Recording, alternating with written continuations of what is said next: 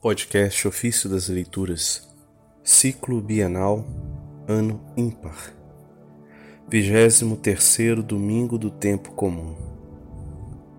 Adorar a Deus mediante a verdadeira santidade das obras e do conhecimento. Dos livros dos Estromatas, de Clemente Alexandrino.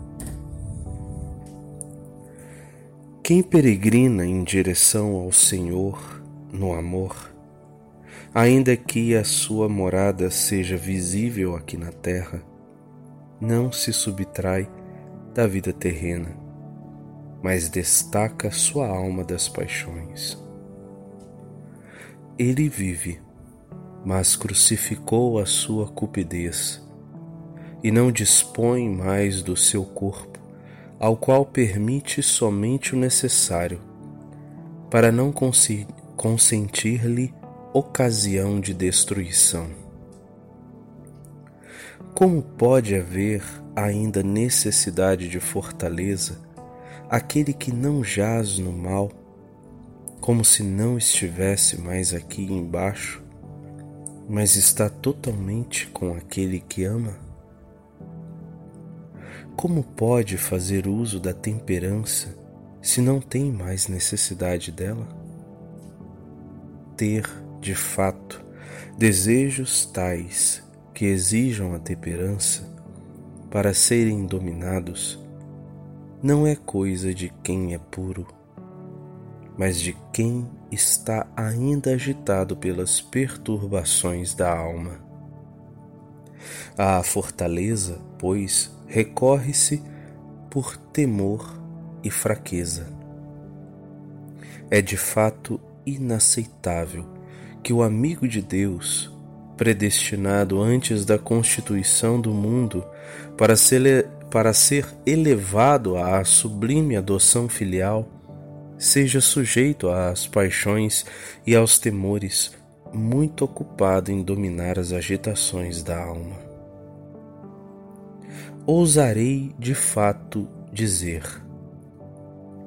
Assim como alguém é predestinado em função das obras que realizará e por suas consequências, ele mesmo, de certo modo, predestinará para si aqueles que amou, por meio do conhecimento que receberam. A maior parte dos homens vai conjecturando por meio de hipóteses incertas, a fim de conhecer o futuro.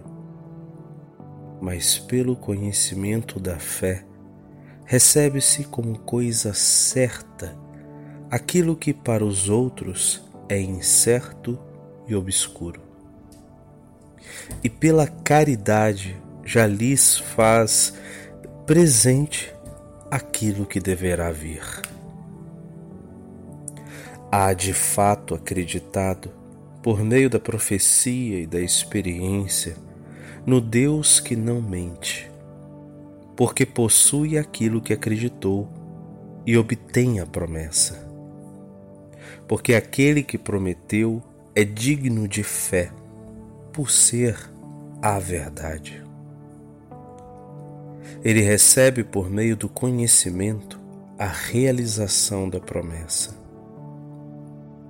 quem de fato entende que o estado no qual se encontra lhe possibilita a segura compreensão das coisas futuras, vai ao encontro do futuro com amor.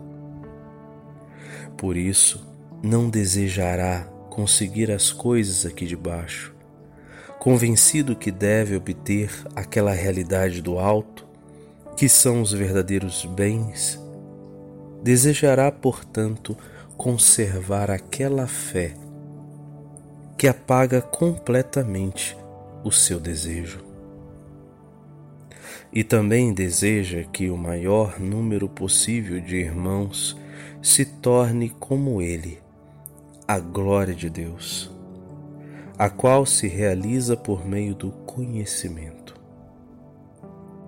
É instrumento de salvação para os outros aquele que é plenamente conforme ao Salvador, momento em que a natureza humana deve buscar reproduzir a sua imagem, obedecendo aos seus mandamentos sem se desviar.